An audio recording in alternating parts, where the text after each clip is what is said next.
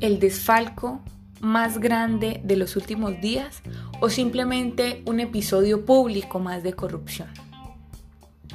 El desastre de la contratación pública en Colombia es el principal causante de que se pierdan miles y miles de millones en corrupción.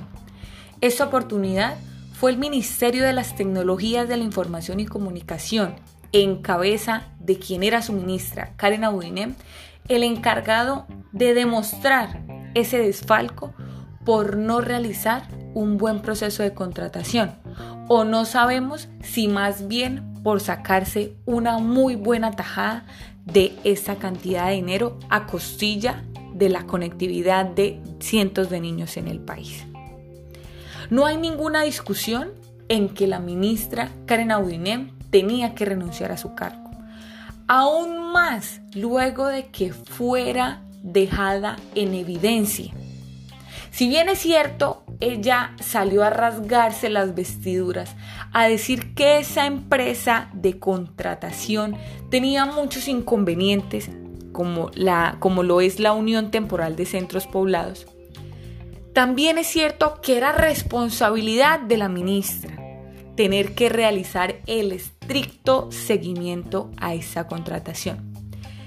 En un gobierno como el que tenemos en la actualidad, con la imagen tan desgastada que tiene, este tipo de sucesos ponen en entredicho la moralidad, la ética y la honestidad de todos sus servidores públicos. Vamos a hacer énfasis o vamos a recordar qué fue lo que pasó con ese contrato.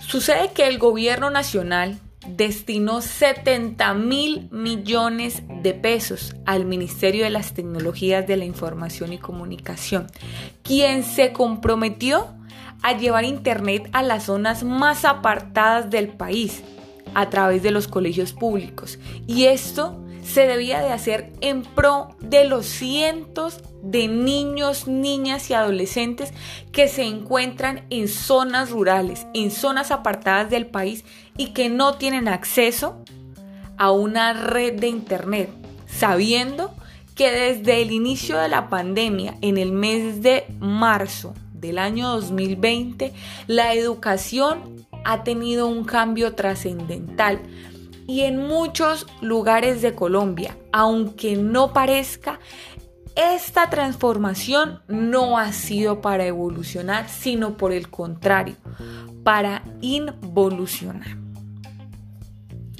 El 9 de diciembre del año 2020, el Ministerio de las Tecnologías de la Información y Comunicación adjudicó el contrato número 1043 a la Unión Temporal Centros Poblados que tenía como fin conectar digitalmente a 7.277 colegios públicos de zonas rurales de todo el país.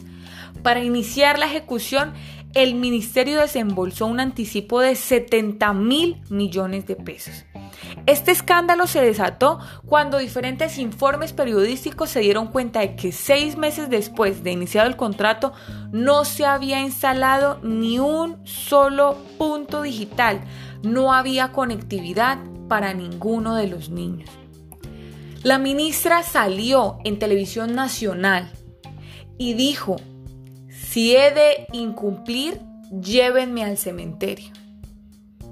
Textualmente fueron las palabras de la que en ese entonces era ministra Karen Abudine. Este escándalo empezó a ser cada vez más evidente, cada vez más y más irregularidades detrás de la contratación. A lo que la señora Karen Abudinem no tuvo otro remedio que caducar el contrato y pedir la devolución del anticipo. Pero ¿quiénes son los dueños de la Unión Temporal Centros Poblados? Se escuchan rumores porque aún no está comprobado de que la familia Char son dueños de la Unión Temporal de Centros Poblados, quienes a la hora de que la ministra les solicitó la devolución del dinero, no lo hicieron. Según ellos, la compra de equipos y el levantamiento de infraestructura para la implementación de estos puntos ya se había iniciado ya se habían gastado esos dineros y ya tenían un destino especial. Esto no es lo raro, porque en Colombia este tipo de sucesos son muy comunes. Lo raro es que este tipo de licitaciones las viene ganando la misma empresa una y otra y otra vez, con acuerdos amañados y tramposos.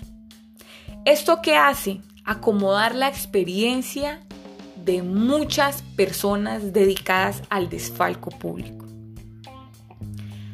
La ministra Karen Abudinem, después de que este proceso, después de que este escándalo saliera a la luz pública, se rasgó sus vestiduras en una moción de censura en el Senado, en donde un veedor le indicó, ministra, no sea mentirosa.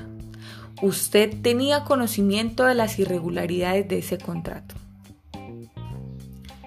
Si nosotros vamos al trasfondo de la situación, evidenciamos que sí, la señora Karen Aubinem no firmó ningún informe de contratación. Sin embargo, era su responsabilidad. Y en Colombia, a los servidores públicos como a ella y como a los demás servidores públicos, se les sanciona por omisión en sus funciones. Y entonces, ¿por qué no se sancionó a la ministra Karen Abudinem, sino a dos secretarios de ese despacho?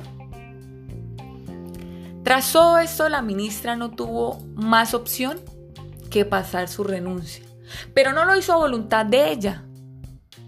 Lo hizo para cumplir con el juego político de respetar el hecho de que el gobierno no la eche, sino que pase su renuncia protocolaria. Nos encontramos en un gran problema jurídico y es cómo castigar a un servidor público por omisión. ¿Y cómo vamos a solucionar el proceso de la conectividad para los cientos de niños en las zonas rurales? La ministra Karen Audinem pasó su renuncia no ha sido hasta el momento objeto de sanción alguna por parte de la Procuraduría ni por parte de las entidades de control disciplinario correspondientes. Sin embargo, como lo mencionaba hace un momento, dos miembros de esa cartera deben de responder penalmente por el desfalco de 70 mil millones de pesos. Pero ¿en dónde queda la ministra? ¿En dónde queda, en dónde queda Karen Abudinem? ¿Queda en unos meses en una embajada? ¿Queda en unos meses nuevamente directora de una unidad administrativa especial del gobierno? Aquí ya vamos a empezar a hablar de justicia. Porque si bien es cierto no se le está castigando a ella, debemos de ser justos en conocer que hay muchos niños que se quedaron sin la conectividad. Debemos ser justos y debemos de implicar la justicia en esto. Alguien debe de responder.